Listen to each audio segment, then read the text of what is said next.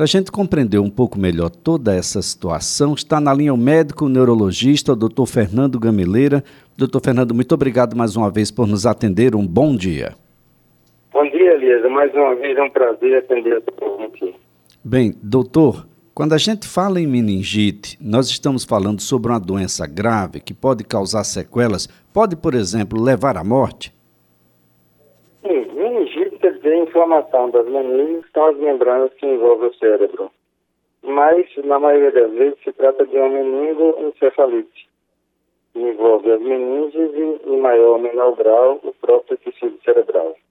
Daí a gravidade extrema de algumas dessas doenças. Além do mais, as formas mais graves, elas costumam afetar todo o organismo e elas mexem rapidamente com o equilíbrio orgânico, sobretudo com o controle da pressão arterial e muitas das vezes a morte decorre não apenas da invasão cerebral, mas da invasão sistêmica, uma infecção generalizada rapidamente progressiva que pode evoluir até em algumas horas.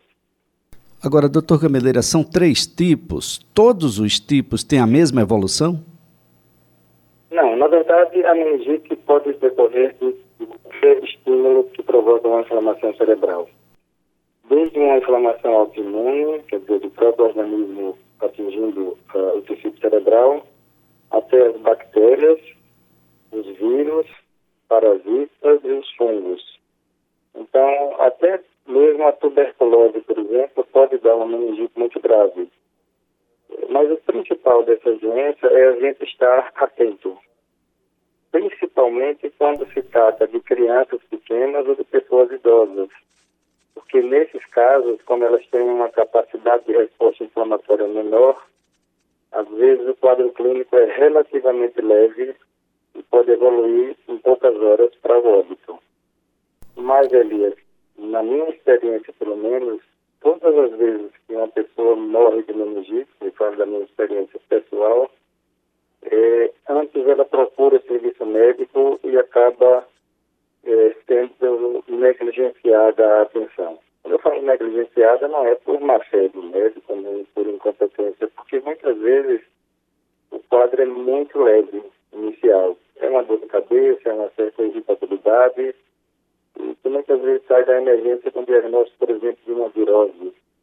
E às vezes é uma meningite meningocócica ou por hemófilos, são as formas é, potencialmente mais rápidas de evolução. Às vezes dá a chamada meningite fulminante. É uma pessoa que está bem agora de manhã, daqui a uma hora do estudo ficar irritada, com dor de cabeça, uma febrícula, e quando é quatro horas da tarde, morre subitamente.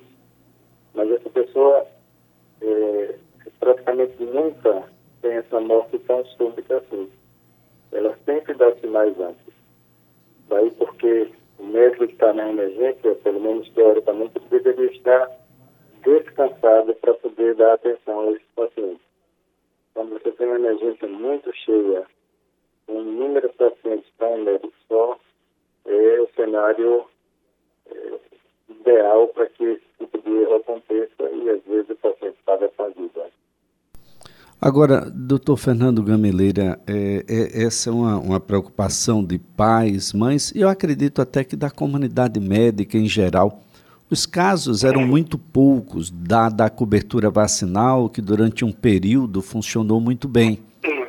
E, e naturalmente, ah, os médicos mais novos e que são afetos à área ah, podem não ter tido contato, mesmo tendo, naturalmente, estudado os protocolos durante a sua formação.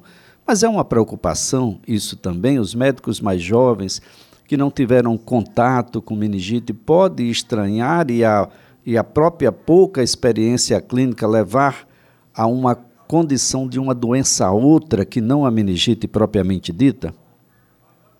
Sim, e na verdade a nossa geração, a geração mais antiga, que teve maior contato com a meningite, com a meningite em modo geral, é, a gente tem uma, uma, capacidade de desconfiar maior. Todos, todos os médicos da minha geração já viram um caso como esse que eu falei. O parecia uma doença tola e que evoluiu rapidamente para morte. Os médicos mais jovens tiveram menos chance de ver isso, felizmente por causa da vacinação contra as principais bactérias que provocam meningite mais grave. E essa vacinação diminuiu muito a partir do advento da vacinação contra a Covid, que é gosta de uma série de discussões, e as pessoas ficaram receosas de se vacinar. Foi um erro muito grande. E a vacina da Covid é uma coisa, a vacina das meningites é outra coisa completamente diferente.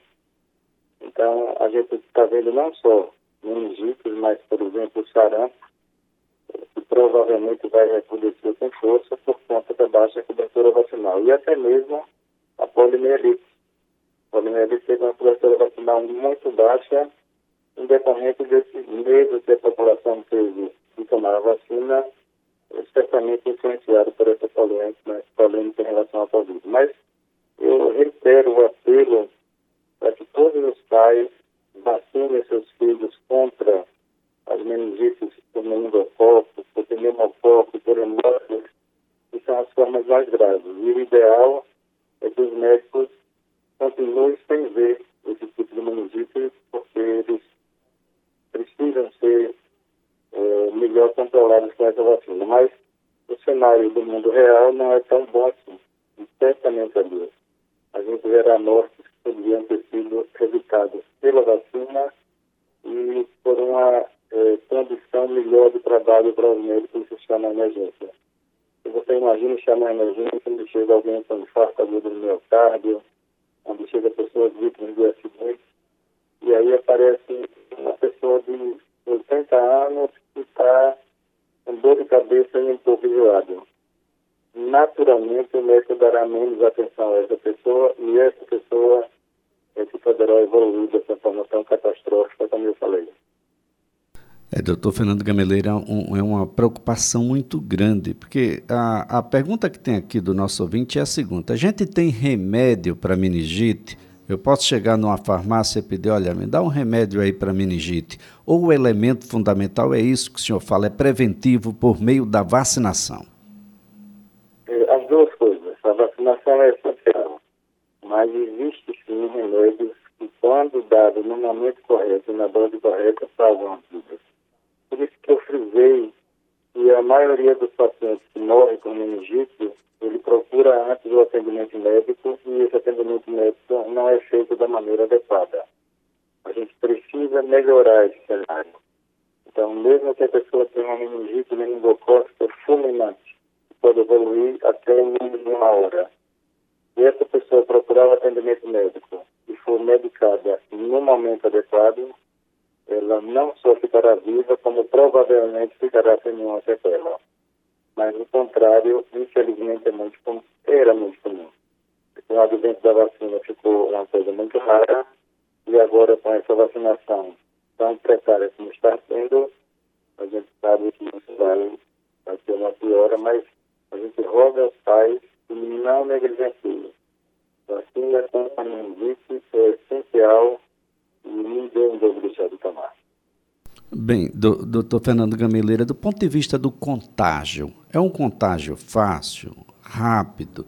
Crianças que, por exemplo, estão nessa condição devem ter um, uma, uma, forma de conduta diferenciada, estar em casa ou no hospital ou em algum ambiente que seja um pouco mais segregado? Contágio é um contágio relativamente fácil para as formas mais graves por exemplo, da meningite meningocócica, porque elas são transmitidas por via respiratória, via nasal. Então a gente se contamina com maior facilidade. É claro que a maioria das pessoas que se contamina com a bactéria da meningite meningocócica não desenvolverá a doença. Mas uma parcela menor vai desenvolver e vai ter essas complicações. Então, a gente precisa é, isolar pessoas que estão com meningite no hospital. Todas as pessoas que tiveram contato mais próximo com elas devem fazer o tratamento preventivo com antibiótico que o médico prescreveu. Isso é bastante eficaz, não há razão para pânico.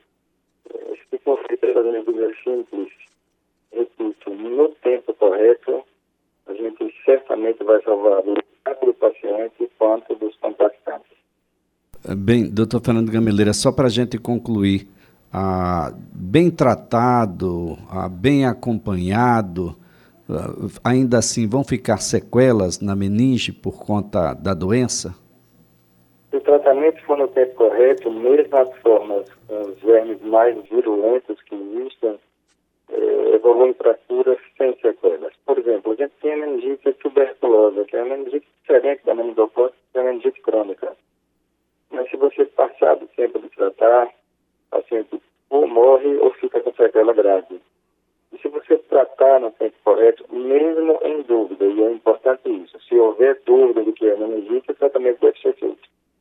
Se for feito no tempo correto, salva-se a vida e evita-se as sequelas. Então, essa doença é muito grave, mas eh, não é uma doença intratável. Muito ao contrário. Ela é tratável, é curável, sem sequelas.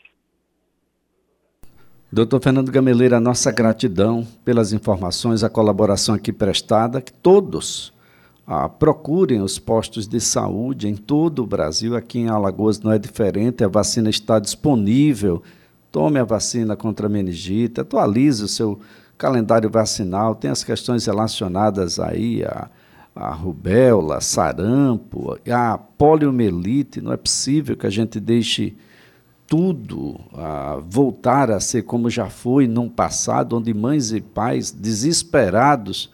Ah, tinha muita gente que pensava assim, inclusive, olha, é melhor pegar agora, porque se pegar quando for mais velho pode ser pior. As crendices da época e que a gente, dada a eficiência da vacinação, doutor Gameleira, as pessoas a começaram a acreditar que não era preciso mais se vacinar, né? porque não tem nenhum colega que teve, veio faleceu, teve sequelas por conta de doenças como a meningite. Então é preciso que as pessoas voltem a se vacinar, a vacinar os seus filhos e filhas, de modo que a gente tenha a cobertura vacinal necessária. Muito obrigado, doutor. Eu que agradeço, Elias. Um grande abraço para você e para os ouvintes. Doutor Fernando Gameleira é médico neurologista.